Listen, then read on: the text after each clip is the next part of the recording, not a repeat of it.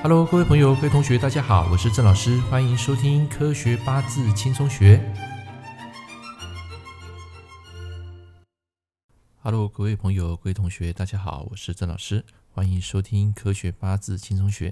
今天在这个第二集啊，我要跟大家分享一个观念，就是在我的实体书啊，有分为所谓的五行八字跟传统八字，啊，就是人家讲的子平八字。那么这两套学术啊，到底有何不同？其实八字的学术啊，有非常多的派别。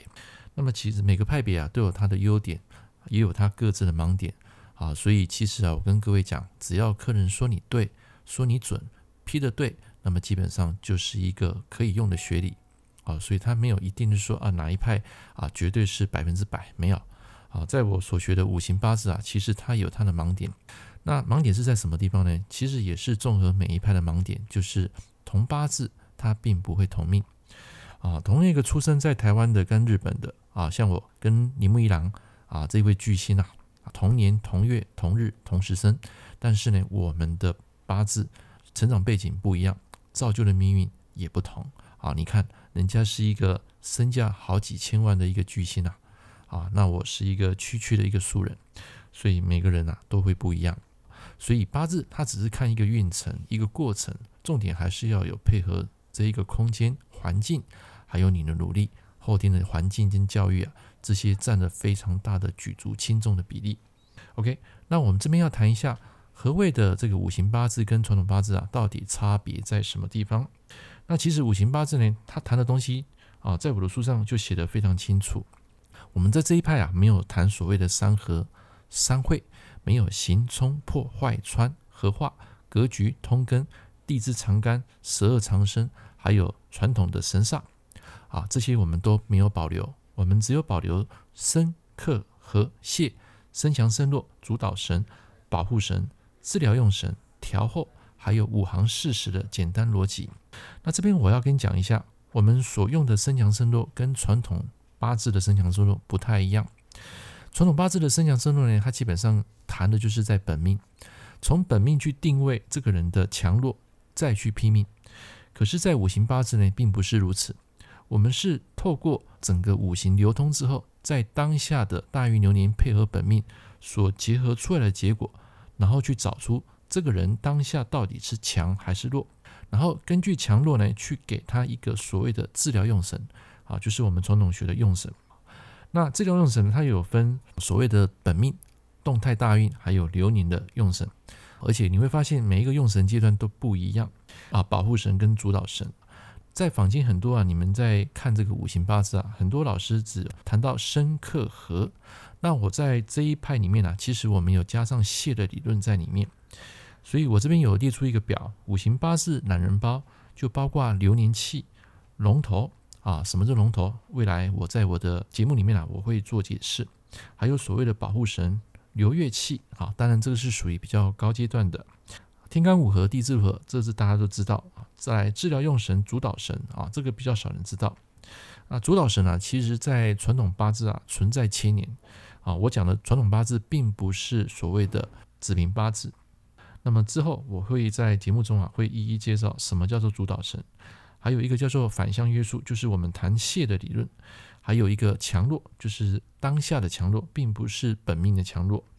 再来调后，调后也不是从本命来找出调后，不是，我们也是看当下。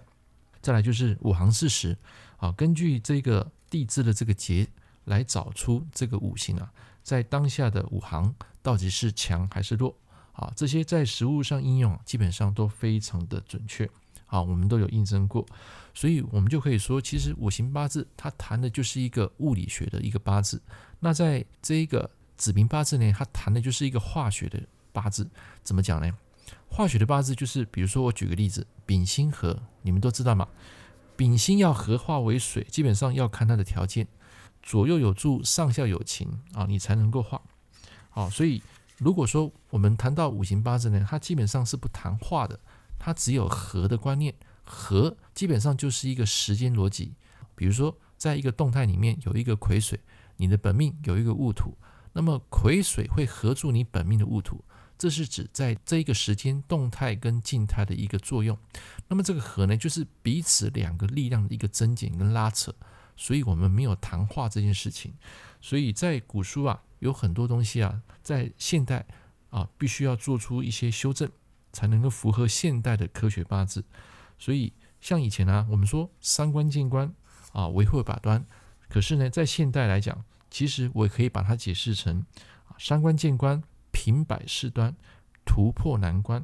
所以同样一个五行的一个流通，它可以解释优点，也可以解释为缺点。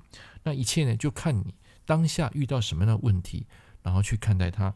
所以五行八字其实跟传统八字啊，它的观点跟理论大相径庭的一个想法。不过有一些共同的学理是可以用的，比如说像调后五行四时，还有在谈这个食神的所谓的阴阳，基本上跟传统八字是一样的。只不过我们用的是一个比较科学的逻辑去判断、去思考当下这个八字在动静态作用之后所产生最后的结果，所以这也是五行八字跟子平八字不一样的地方。五行八字呢，到底有什么样比较强的地方呢？就是我们在谈和的应用，还有就是在看当下的一个流年流月，可以迅速判断当事者。在这个时间到底是碰到什么样出现问题，然后我们根据他的问题呢，去给他对症下药。也就是说呢，五行八字它可以在很短的时间去看出当下命主的问题，然后再给他一个解决的方案。所以这是我要提倡啊，在我这本《科学八字轻松学》啊，跟传统八字不一样的地方。那相信你在接触这个逻辑思考、推理应用之后，你可以学到非常多五行八字的一些观念。OK。至于更多的细节，在我以后的课程啊，我会详细的介绍。也谢谢你今天收听我这堂课的节目，我们下一堂课见，拜拜。感谢您收听《科学八字轻松学》，我是郑老师。如果你喜欢我的节目，欢迎订阅我的频道。我们下一堂课见喽，拜拜。